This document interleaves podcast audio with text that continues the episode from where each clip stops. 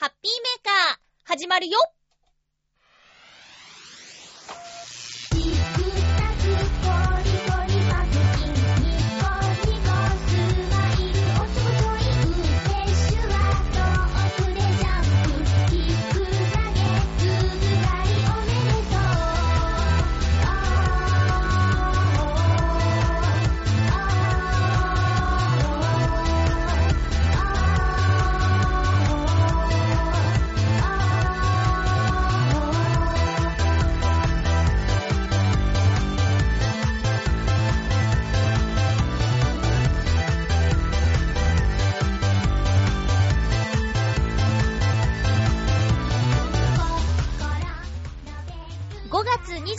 日、まゆっちょのハッピーメーカー。この番組は、ハッピーな時間を一緒に過ごしましょうというコンセプトのもと、ちょあへよ .com のサポートでお届けしております。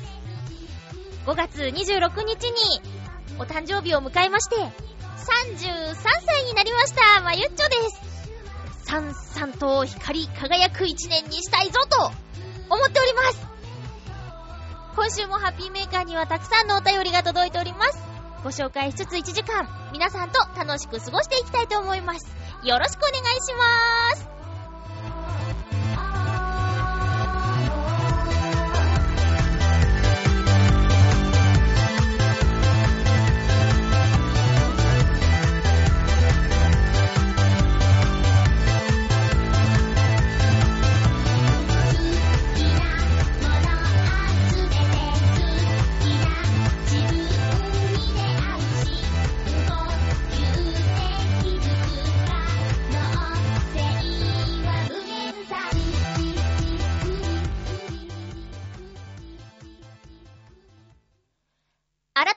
して、ハッピー、まゆちょこと、あませまゆです。収録は今、日曜日午後に行っております。えーっと、お誕生日が土曜日でした。ちょっとその話の前にですね、あの、興奮冷めやらぬ感じの、えー、日食関係の、お空関係のお話かのメッセージが届いておりますので、ご紹介したいなと思います。お空関係ね。えー、ブログ見ていただきましたか？水なぎさんから OK いただきまして、えー写真を貼り付けさせていただいておりますので、お時間ある方はぜひ見てくださいね。本当に綺麗でしょ？えーっとね、うんちょっと待ってねあれ？どこ行った？早速ですよ、もう。あ、ありました。ありがとうございます。ごめんね。ハッピーネーム、コージアットワークさんから。まゆっちょハッピー、ハッピー。金管二色。私は、しょぼい写真しか撮れませんでした。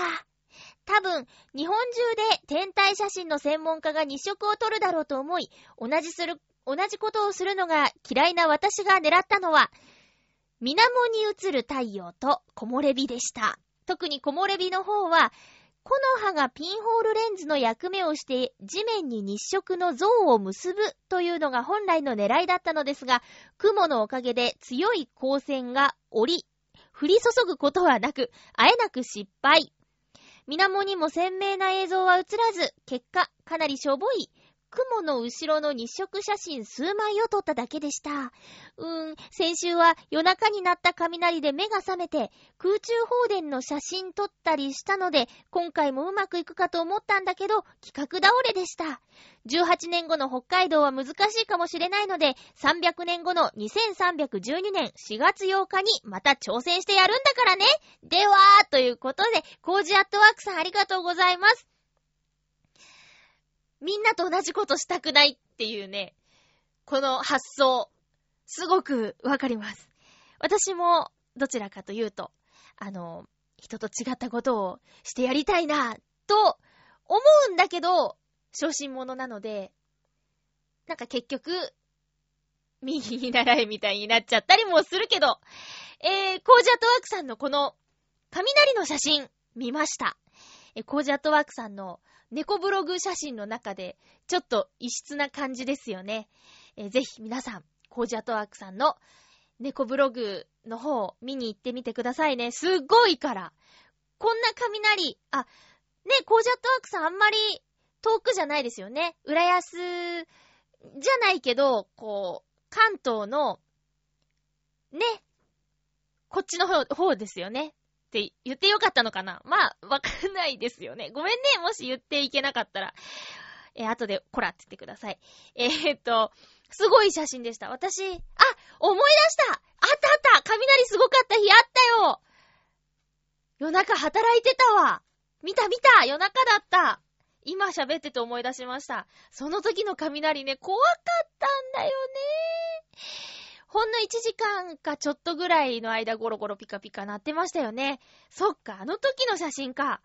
はっはっは。そうですよ。あの、日食は300年後に、ぜひ、頑張って撮りましょうよ。ね。何があるかわからないからね。え、コージアットワークさんありがとうございました。ちょっとすっごい口回ってないけど、コージアットワークさんありがとうございました。いやーねそして、えーと、水なぎさんからもいただいています。まゆっちょハッピー、ハッピー。前回の放送でカメラ関係の話題で、コージアットワークさんからのメールがありましたね。そのメールに対するお返事です。ということで、ここでやりとりしちゃってますけどね。私がアルファ 7D を使っていることに驚かれていたようですが、私はフィルム時代からミノルタの一眼レフを使って、7D の前にはミノルタのアルファ7700ん、なんて読むのかな？えー、アルファ 707SI の2台を使っていました。わかる？人にはわかるかな？え、仕事で使うときには1台に望遠、もう1台に広角のレンズをつけてガンガン撮っていました。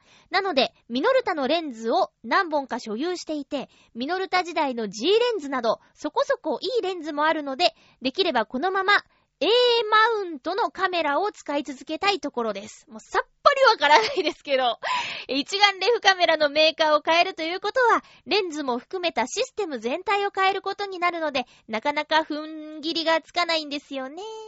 いろんなメーカーのカメラを同時に使っている方もいらっしゃいますけど、そこまで経済的に余裕があるわけではないですし、昔のレンズへの愛着もあるので、できれば今後はソニーのカメラを使いたいとは思っています。私が今、発売を待っているのは、噂で流れているソニーのアルファ99です。迷っている間にアルファ900を買いそびれてしまったので、笑い。え次にデジタル一眼レフを買うときは、絶対フルサイズにしようと心に決めています。フルサイズというのは、撮像？撮像素子の部分がごめん、ちょっと違ったらごめんなさいね。えー、フィルムと同じサイズということ。今の一眼レフはほとんどがフィルムの3分の2の APS-C という大きさで少し小さいのです。ではでは、ということで。多分、コージアットワークさんには、あと、リスナーさんでカメラをやってる方には、わかったかなまゆっちょは、すごいねっっていうことしかわからなかったです。ありがとうございます。ちょっともう二人ほんと連絡先交換してください。もう全然ついていけないレベルになっちゃいましたので。ねえ。私は、あれですね、一眼レフ買ったっきりですね。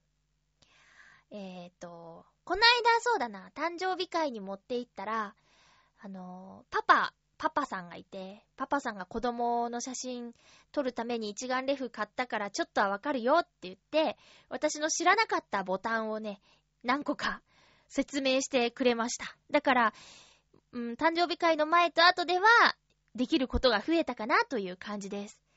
もういい加減にね、撮影の旅に出た方がいいよ。うん、私。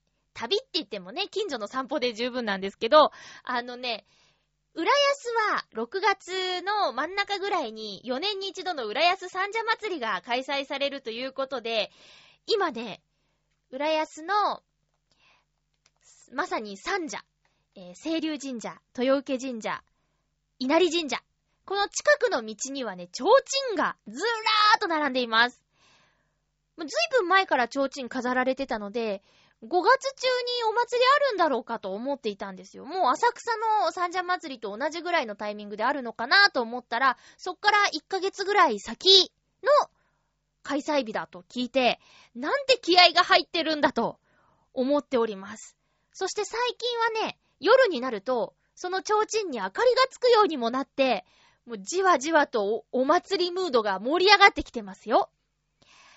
三社祭りね、私はあの、見るで参加したことはあるんですけど、あの、すごい盛り上がるんです。4年前は確か、ゆっこちゃんと行ったかなあのね、おみこしを担ぐときって、わっしょいわっしょいとかが一般的だと思うんですけど、浦安はね、掛け声がね、前だ、前だ、前だ、前だっていうの。まえだ、まえだだよ。前だ、前だ、前だ、前だって言って、えー、おみこし担ぐんですけど、あとはね、えー、地すりって言って、すごい地面すれすれでおみこしを担ぐとは言わないよね。運ぶんだり、あとね、投げたりするの。海のね、波をイメージしてるらしいです。そういうお祭りが6月の、ちょっと、いつだったっけ？多分、15、16、17あたりだったと思うんですけど、ちょっとまた、詳しく、調べて、書くね。あ、先週話したあの、金星の太陽面通貨。これが正しい名前みたいですけど、日食よりも、随分とレア度が高いらしいです。300円どころの騒ぎじゃないんだって。だからね、これはぜひ皆さん見てくださいね。日食グラス捨てないで持ってますか？えー、6月6日なので、次のハッピーメーカーのちょい後ですね。だからもう一回お知らせできるってことだね。うん。あ、そうそう、それでね、誕生日のメッセージいっぱいいただいてるんです。ありがとうございます。なんかね、こういう時だからか、すごく久しぶりな方からもメッセージいただいて、ほんと嬉しい。あとは、そうね、贈り物も届いてます。えっと、カード。フクロウのキスさんから届いてます。ありがとうございます。あと、大空さん。そして、水なぎさん。あの、DVD に続き、えー、幸せのパングッズ一式をね、またもらっちゃいました。ありがとうございます。え、メッセージご紹介しましょう。ハッピーネーム、カズさん、ありがとうございます。なんとこのメール、深夜2時5分に届いておりました。まゆちょー !5 月26日、お誕生日おめでとういっぱい棒がついてる。AM2 時5分、生誕おめでとういっぱい棒がついてる。幸せな素敵な年になりますように。ということで、メッセージありがとうございます、カズさん。写真も、虹の写真がついてた。ありがとうね。えー、そして、フクロウのキスさんはカードの他にも、メッセージもくださっている。まゆっちょさん、ハッピーバースデーえー、ありがとうまゆちょさんの新しい一年が充実したものになるよう祈っております。ということです。受け止めた。ありがとう。そして、すんごい久しぶり。ハッピーネーム、コッツーさん。ありがとうございます。まゆっちょハッピー、ハッピー、お誕生日おめでとうございます。ありがとうございます。最近はなかなか会う機会もなくて寂しいですが、いつも前向きに頑張っているまゆっちょに勇気をもらっています。これからも自分の道をしっかり進んでいってください。はいなあ、話は変わりますが、少し前は母の日でしたね。私の母は実は今年還暦を迎えるのですが、還暦祝いとして誕生日付近に家族で韓国旅行に行こうと計画しています。母は近年、韓流にハマっているので、きっと喜んでくれるんじゃないかと思っています。母の誕生日は8月なので、母の日にはとりあえず韓国旅行のガイドブック的なものを送っておきました。素敵です。海外旅行は私はまだ経験ないのですが、まゆちょは海外って行ったことありましたっけ？海外旅行で気をつけることとか、逆におすすめなこととか、もしあれば教えてほしいです。というメッセージです。ありがとうございます。お母さんの還暦お祝いに海外旅行プレゼントって素敵じゃないですか。ほんと素敵ですね。そしてこの母の日に、こう、フラグを立てるというね。これ、使い方合ってるかな？え、伏線を貼っておく。韓国旅行のガイドブックをプレゼント。これお母さんさ、気づくかな？これさ、どうだろうね。もう、韓国行くよっていうのが、すごいサプライズになったら、いいね。楽しいね。えー、っとね、海外旅行は私、ないです。経験ないですね。全然ないです。だからちょっと気をつけることとかはわからないけど、あれじゃないですかね。財布は分割して持つとかですか？あと、手荷物はしっかり肌身離さず持つとかですかね。いやいや、なんか、ちょっと、ちょっとなんか違う気がするな。うーん、あ、でも、韓国なら、えー、イタジラのヨシオンさんとか、カズチンとか、あと、八方美人のめぐみさんも、経験があると思うので、チョアヘイ宛てになんかおすすめの場所とか聞いてみたらいいんじゃないかなと思うんですが、あと、えっ、ー、と、言葉とかも、こういう時なんて言ったらいいんですかっていうのも、いたじらに質問メールを送るといいかも。まだね、8月だから時間あるから、教えてって言って、メールするといいと思います、コッツンさん。きっとね、あの、穴場の情報とか聞けると思います。何度か言ってるはずだから。チョアヘヨ .com のチョアヘヨも韓国語から来てますからね。韓国語で好きですっていう意味です。えー、ラジオが好きな人、喋るのが好きな人、気の合う仲間が集まって、ラジオが好きな人にお届けするチョアヘヨ .com。皆さんよろしくね。イエスイエス。え、コツンさん、すごく久しぶりだったけど、こういうね、お誕生日のタイミングでメールくださるところが憎いね、コツンさん。ありがとうございます。会う機会ね、そうね、ライブとかしなくなっちゃったからなかなかなくなっちゃったけど、こうして覚えててくれてることがとっても幸せだよ。ありがとうコツさん、お母さん喜んでくれるといいね。メッセージどうもありがとうございました。えー、ハッピーネーム、りょうさんからもいただいています。ありがとうございます。あ、りょうさんはね、特に、あの、お誕生日のお祝いのメールじゃなかった。けど、紹介しちゃう。えー、りょうさん、まゆっちょハッピー、ハッピー？ハッピーな出来事があったのでご報告です。先週の日曜日、5月20日に、私の3歳下の妹、かっこ24歳の結婚式がありました。二人兄弟で小さい頃はよく喧嘩もしていたのですが、そんな妹が結婚かと思うととても感慨深かったです。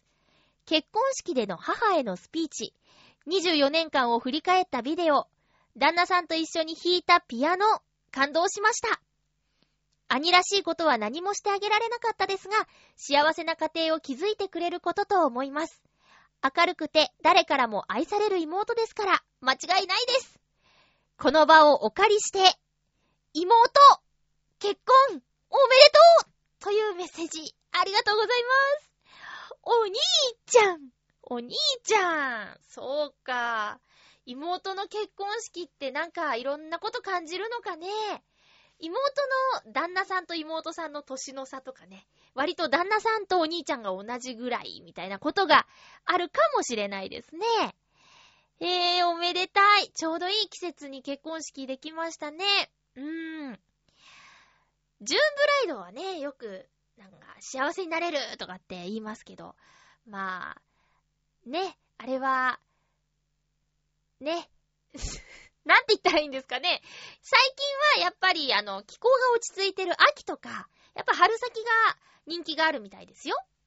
まあ、どんなタイミングで結婚式を挙げてもお祝いしてくれる方がいて、素敵な相手がいれば、みんな幸せになれるからね。え、りょうさん、メッセージありがとうございました。羨ましいな。私の弟は結婚しないだろうな。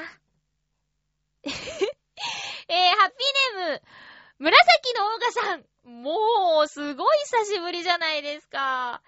まゆっちょハッピー、ハッピー。そして、ハッピーバースデーありがとうございます。ハッピーいっぱいの一年は過ごせましたか？新たな一年もいろいろなハッピーに出会えますように。目指せ笑顔の似合うおばあちゃんブイブイということで、紫のがさんありがとうございます。他の番組にはいろいろね、メッセージ送ってるのに、ハッピーメーカーにはなかなかくださらないんだもんな。でもこういう時に、ビシッと決めてくるから、キュンとしちゃうんですよね。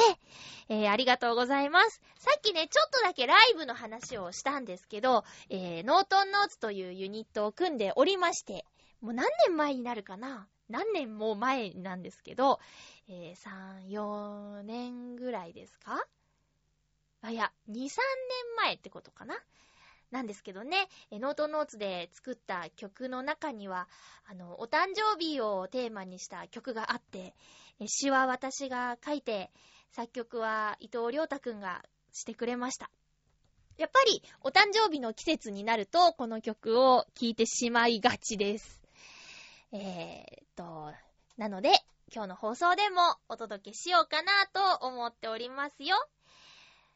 甘瀬まゆさんが作詞しました。曲です。ノートノーツで2時5分。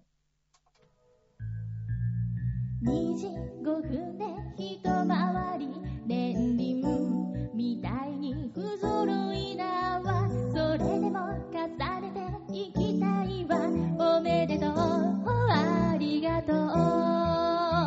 まっすぐで素直な子供な部分もある。本当の気持ち押し込め。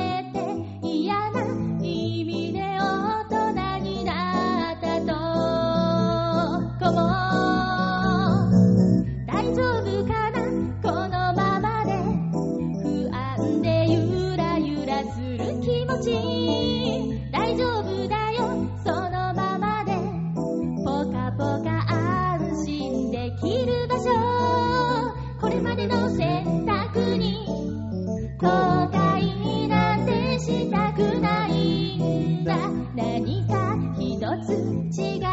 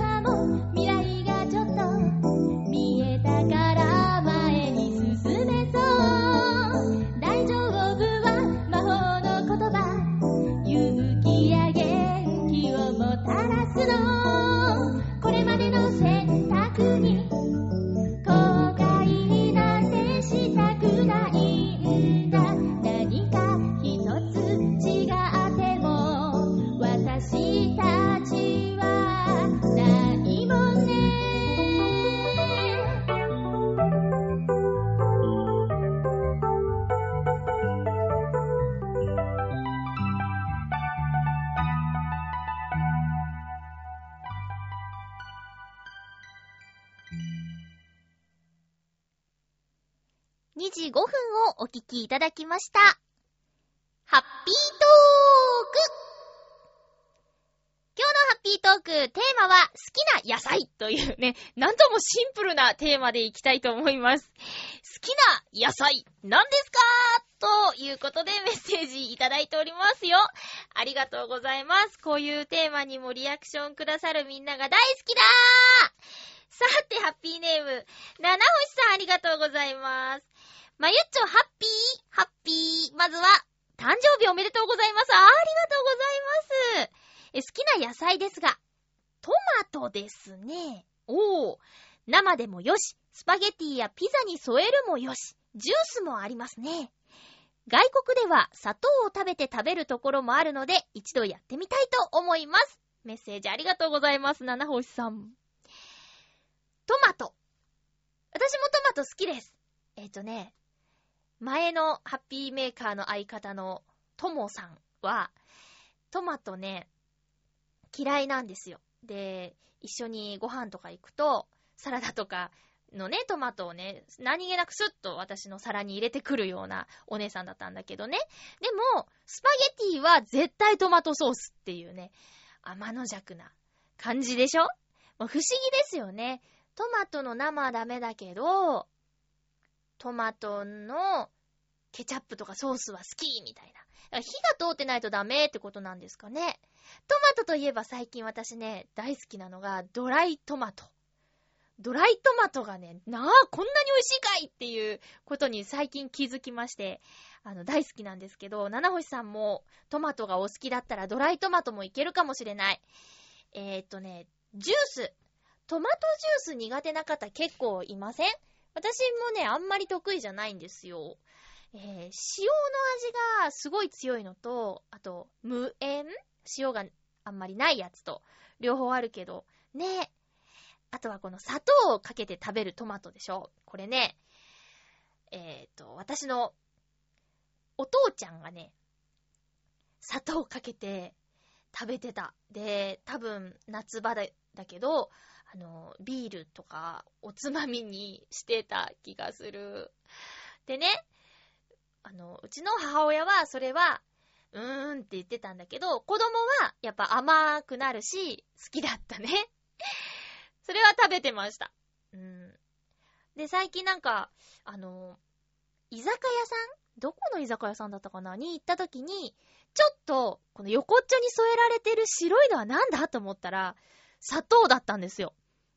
地域によって、そういう食べ方あるのかな？外国ではっていう風に七星さんおっしゃってるけど、父親はちなみにね、九州の人でしたね。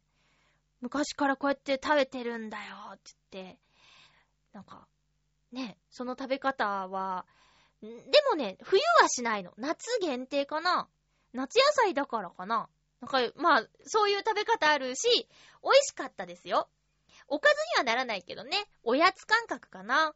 七星さんぜひ、この夏すぐやってみてくださいね。好きな野菜はトマトということで、ありがとうございました。続きましては、コージーアットワークさん、ありがとうございます。まゆっちょハッピー、ハッピー野菜大好きな私にとって、好きな野菜を一つ選べというのは辛い選択です。あれ？まゆっちょは一つなんて言ってなかったっけ？そんな私にとってショックなのは、本来、今旬を迎えるはずだった椎茸の出荷制限です。山林で原木、露地栽培される椎茸は、肉厚で歯ごたえも良く、いろんな食べ方ができます。網焼きにしてお醤油だけでも美味しいんです。しかし、関東圏でも放射性物質が基準値を超えてしまった椎茸があり、一部で出荷制限がかかってしまっています。中間業者の買い控えや安値の取引なども増えているようで、最近私が見かけたのは、まだ小さい椎茸がいっぱい詰まった袋がたったの100円で売られている光景。思うに育つのを待つと風評被害を受けそうなので、急いで出荷されたのではないでしょうか。ちゃんと育った方が美味しいだろうに、小さいまま出荷しなければならなかった生産者の気持ちを思うと、椎茸がしょっぱく感じてしまいます。これから先も私たちは放射能と付き合っていかなければなりません。どこかで基準値を超える産、産、産品が出ると、安全なものまで拒否拒否されてしまう風潮、そろそろやめにしてほしいですよね。では、ということです。なんか悲しい話になっちゃいましたけど、まあね、実際そうですからね。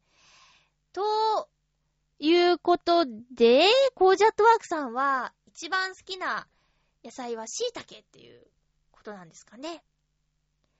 いろいろ好きだけど、中でも椎茸なのかなうん。私はね、椎茸はね、例えば鍋、お鍋に入ってる椎茸って、ちょっと傘の部分にバッテンで包丁で切り込み入れてるでしょ？飾り切りっていうのかな？あのね、丸のままの椎茸って苦手なんです。でも、こう、細切りにしてあると大好きなんです。なんでかな？あれね、自分でもなんでかちょっとよくわからないんですけど、大きいままのがね、苦手なんですよね。えのき、しめじ、エリンギ、マイタケ、この辺全部いけるんですけど、椎茸だけはね、丸のままが苦手で、椎茸の肉詰めとかも、んーちょっと苦手かな。まあでも、この網焼きっていうのね、やってみたいな。取れたてとかをさ、こうちょっと、手で切ってね、シャッシャって裂いて、乗せて、もう、網の上で醤油かけちゃうみたいな。なんでも取れたては美味しいですよね。私は、子供の頃、えっ、ー、と、子供会とか、その、同じ地域のみんなで集まって、えー、畑を借りて、バスで移動して、あの、さつまいもを苗植えて、途中の面倒はその畑の持ち主さんにやってもらって収穫の時だけ行くみたいなのを体験したことがあるんですけど、こう、いい土を触ると匂いとか手触りとか、なんか全然違いますね。子供心にね、よく覚えてるんですけど、あのさつまいも掘りは楽しかったなぁ。もちろん、機械でね、やるんじゃなくて、あの、上の葉っぱをまず取って、そっから、ここにいっぱいあるかなーなんて言って、引っ張って、こう、一個のもあれば、ドドーっとこう、三、四個、芋が、連なって出てくるとか、そういうのもあったりしてね。あの芋掘りは面白かったなで、掘った芋は、お米の稲刈り跡のもみ殻で、じわじわ焼き芋作って、みたいなことしましたよ。芋がさ、こう、ふかし芋とかだったら、薄い白っぽい、白、薄い黄色っぽい色なんだけど、そのじわじわと焼いた焼き芋は、身がね、真っ黄色なんですよね。で、あの、しっとり感も、味の甘さも全然違ったなーっていうのが、忘れられない焼き芋かな。あの時食べた焼き芋がね、一番美味しかったかな。私ね、さつまいも大好きです。食べすぎるとね、ちょっとガスがね、心配ですけど、女子的には。でも、あの、そのままで十分甘いっていう、さつまいもがね、大好きかな。そう、一つだけ選べなんて言ってないよ。後でまた好きな野菜話しちゃおう。ハッピーネーム、フクロウのキスさん、ありがとうございます。まゆちょさん、皆様、ハッピー、ハッピー？今週のテーマ、好きな野菜について。私は基本的に野菜全般が好きなのですが、あえてこれと選ぶならば、じゃがいもです。味ももちろん好みなのですが、じゃがいもは茹でても煮ても揚げても炒めても、そして生でもというのはさすがに無理ですが、笑い。多彩な調理ができるのが魅力です。短大生だった頃、考えなしに本などに流用して食費をほとんど使い果たしてしまった私は、わずかな残金で安売りしていたじゃがいもを買い込み、それだけはたくさん持っていた調味料を変え、調理法を変えながら、じゃがいもだけで2週間以上をなんとか乗り越えたものです。すごい。最後には調味料も塩しかなくなっていたので、その様子は友人に、飢餓の時のアイルランドの食生活のようだと言われたものでした。苦笑。それでは、という。フクロウのキスさん、ありがとうございます。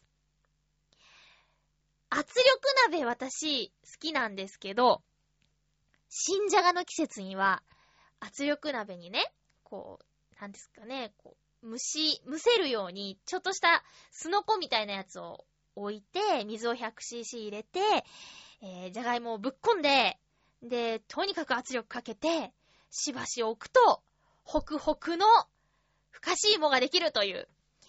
それに、バターを乗せたり、塩だけでもね、美味しいですよね。でも、お食事終わりみたいなこと、つい最近やったな、なんてね。アイルランドみたいですか？えー、2週間同じものはさすがに辛いけど、でも、本をね、買ってしまう。それにお金をかけちゃって、食費が残ってなくてっていう、これ貴重な体験ですよ。若い時だからこその考えなしの行動ですよね。体は大丈夫だったのかな？よくね、一品ダイエットは体に良くないんじゃないみたいなことを聞きますけど、じゃがいもは栄養あるかな？これ、でんぷんとかね。あ、じゃがいもを植えましたね。小学生か中学生の時ぐらいに。半分に切って、その、包丁だかカッターだかにさ、でんぷんがいっぱいつくねー、みたいな。で、ちょっとお水張ったところに置いといたら芽が出てきて、その芽が出てきたら土に植えてとかやらなかった？幼稚園かな？で、収穫したじゃがいもで、先生がポテトチップスを作ってくれるっていう。あの、人の手が切る薄切りでやるから、売ってるポテトチップスよりも厚切りなんですよね。うん。なんか作った気がするじゃがいもも。いいですね。ありがとうございます。この間ね、北海道物産展に行った時に、もう強引なお店がありまして、どんどん味見して、どんどん味見してって、なんかカニの加工品をいっぱい買う羽目になってしまったんですけど、もう断れない私が悪いんですが、その時にね、カニ味噌をね、瓶に入っているカニ味噌を買ったんですよ。これは何につけて食べたらいいんだろうって聞いたら、あの、キュウリ、生のキュウリにつけて食べたら美味しいよっていうことで、最近キュウリをね、あの、買ってこう、カニ味噌をつけて食べてますよ。隣のトトロの中に出てくるおばあちゃんの畑で、さあ、川でこう野菜を冷やしてね、キュウリとかトマトを青空の下で食べるシーンが大好きです。キュウリ美味しいよね。キュウリ美味しいよね。あとは、昔食べられなかったけど、今大好きなのが、ナスです。ほんとね、ずーっと食べられなかったんだけど、何がきっかけだったか、もうね、突然食べられるようになって、以来、ナスが大好きで、もうすぐね、夏野菜でナスの季節が来るけど、あの、半分に切って、ちょっとこう、網網に肉のところに切り込み入れて、もうトースターで焼いちゃうんですよ。で、生姜とか、お醤油とかつけて、あと、味噌とかもいいかな。そんな感じで、ただ焼いて食べるとかね、あれ美味しいよ。未だに食べられないのはカリフラワーだけど、ブロッコリーは大好きとかね。まあ、いろいろあります。皆さんの好きな野菜。何ですか？できるだけ野菜は取りましょうね。野菜といえば私が最近とっても気になっているものが、あの、グリーンジュース？うん。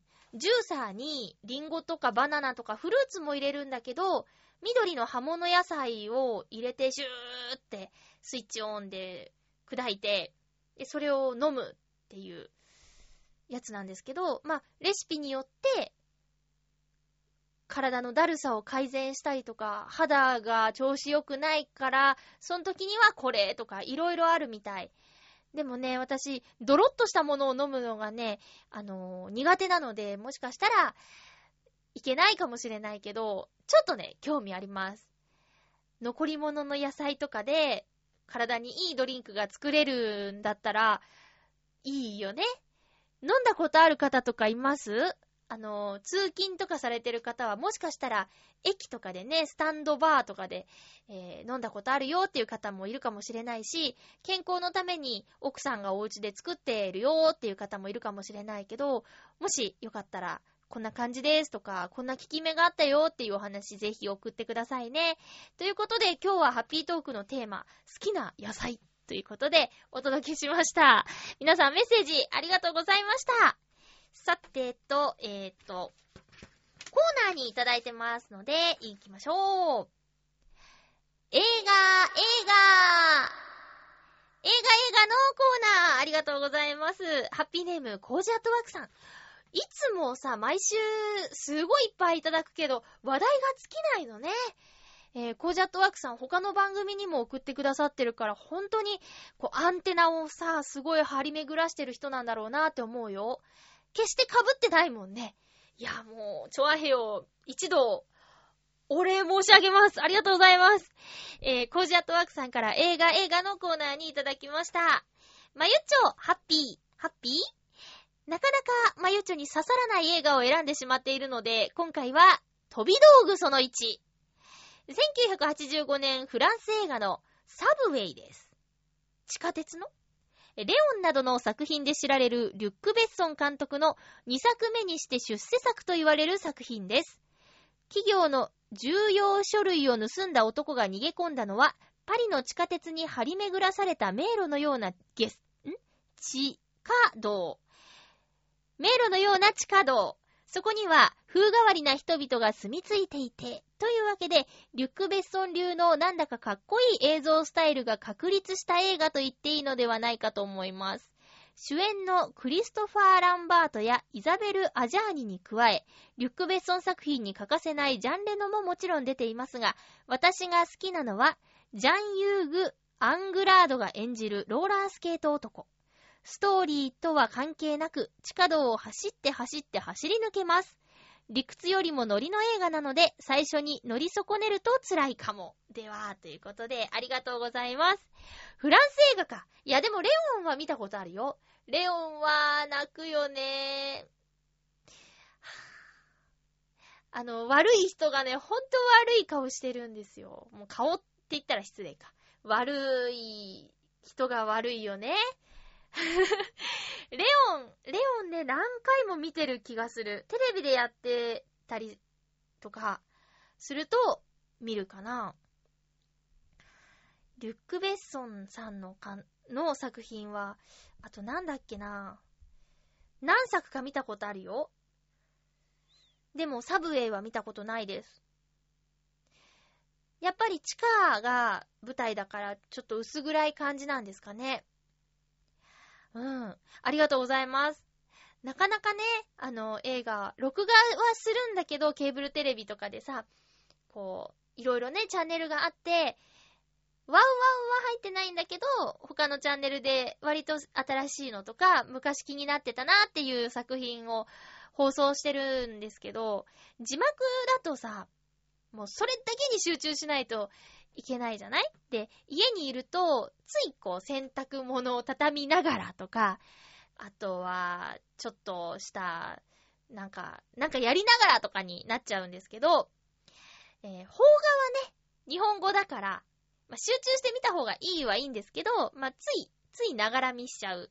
で、それでも溜まっちゃってて、実は土曜日の夜、その、えー、Facebook とかね、にいただいた、お誕生日お祝いメッセージコメント返しをしながらですね、2本邦画を見ました。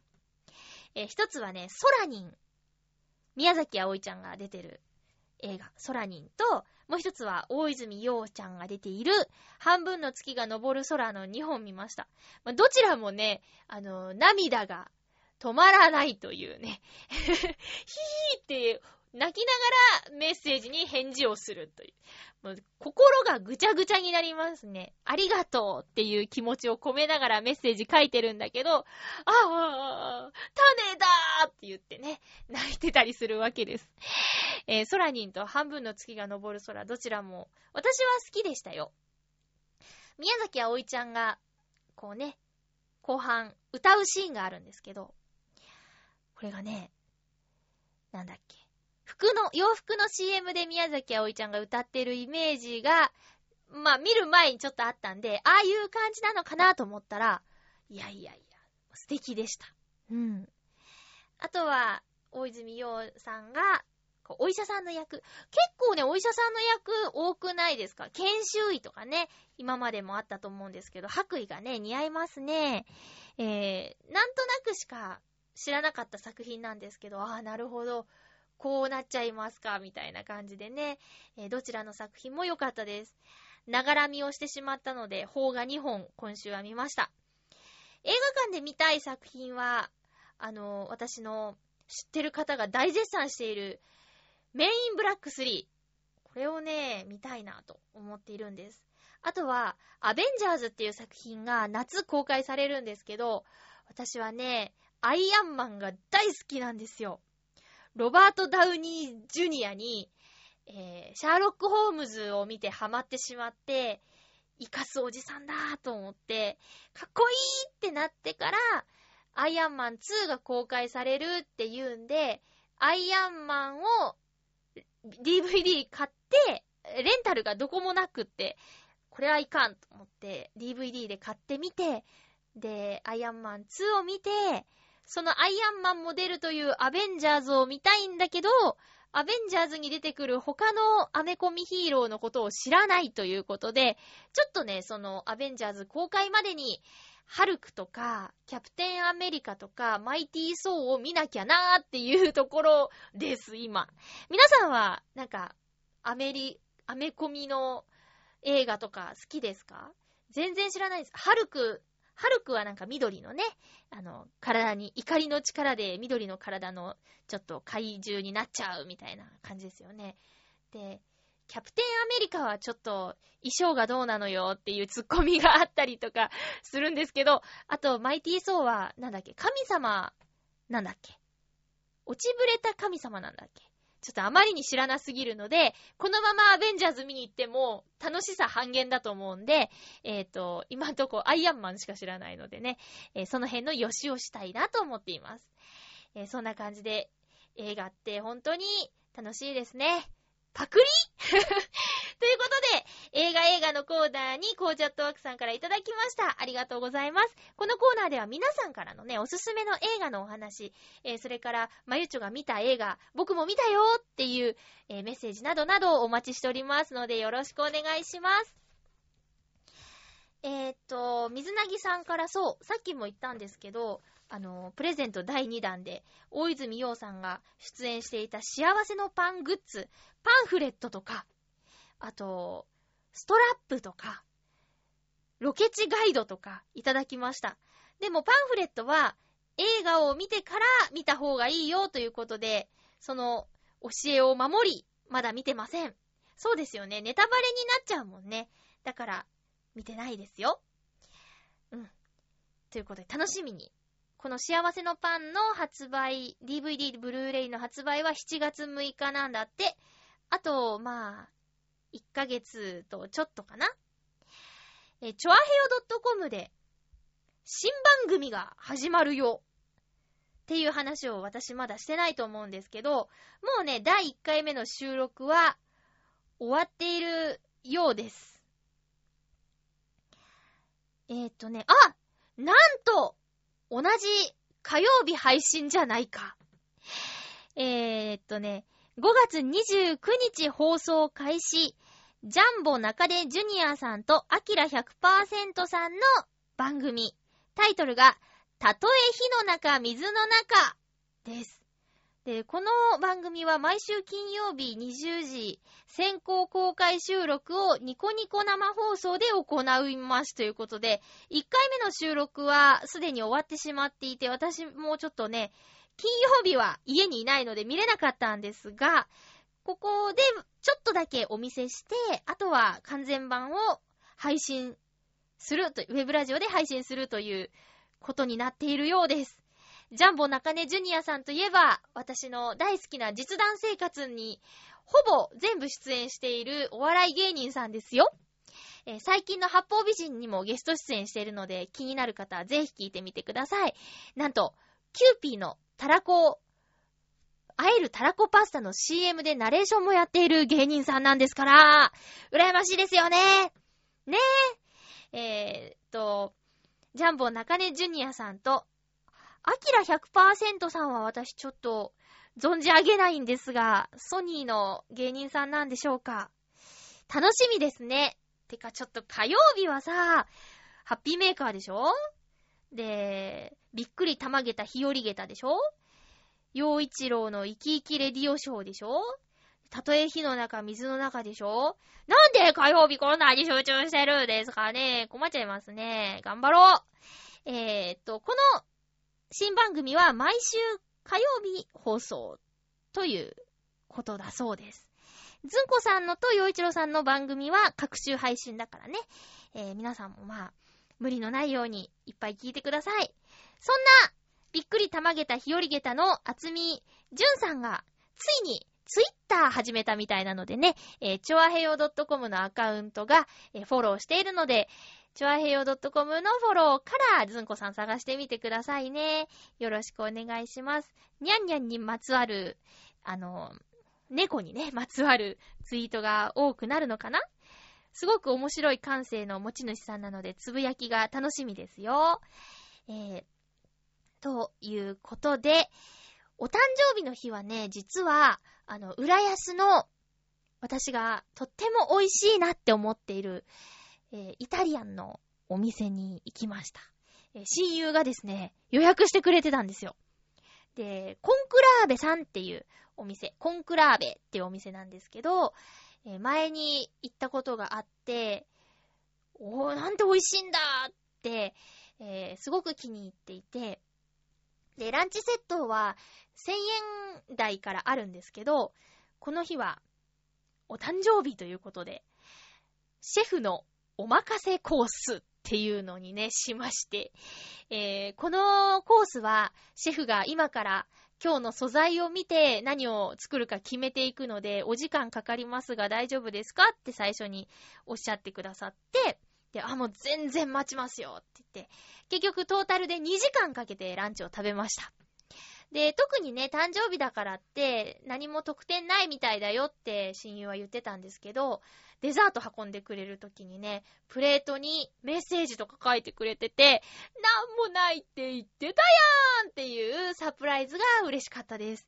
私はサプライズがね、大好きでサプライズに弱いんですよ。もちろん、味も期待以上に良かったし、あのー、なんだろうな、コースもね、がっつりと、ちょっとずつ運ばれてきて、いろんな種類のメニューを少しずつおしゃれに、おちょぼ口でもぐもぐ食べるという感じがね、すごく良かったな。あとはね、うーん、なんだろう。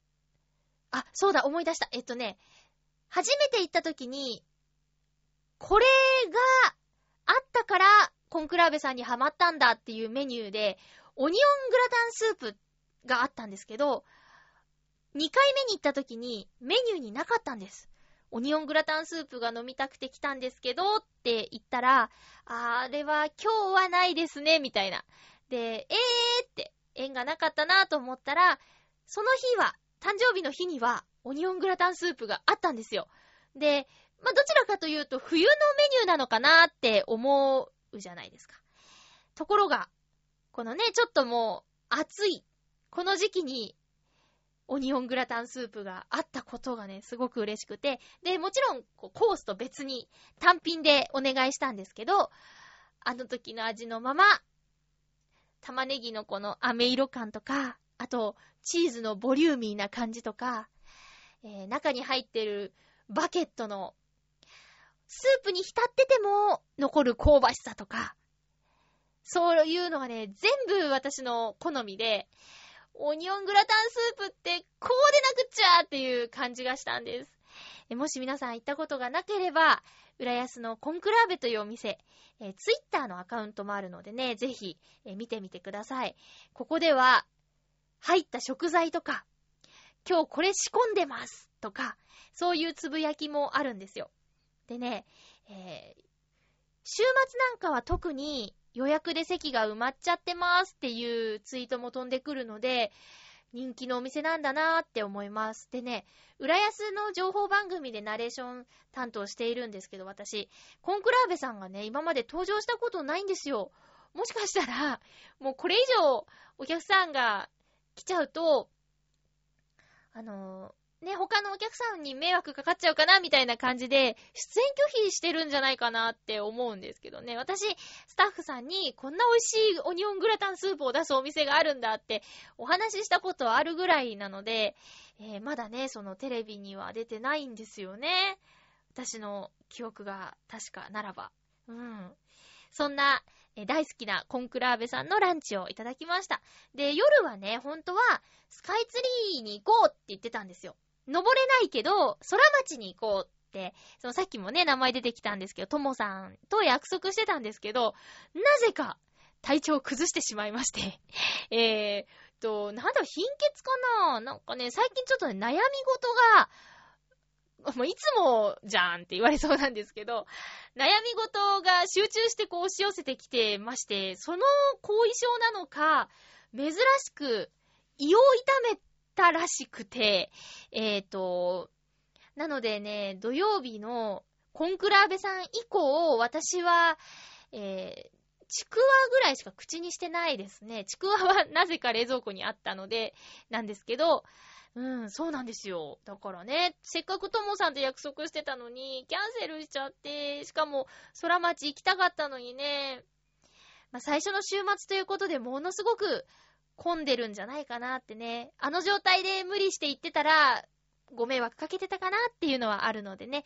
まあそこは大人の、まあゆっちょの大人の判断かな。さあ、次回の予告しましょう。次回は、おうもう6月ですよ。6月5日の放送です。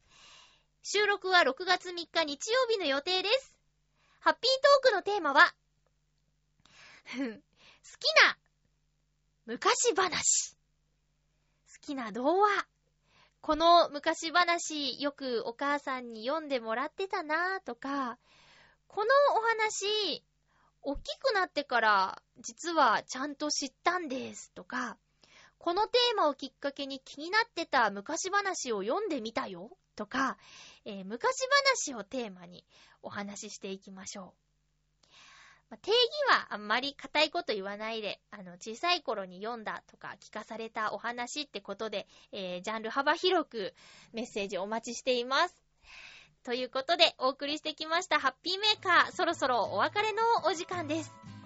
お相手は、まゆっちょこと、あませまゆでした。また来週、ハッピーな時間を一緒に過ごしましょうハッピー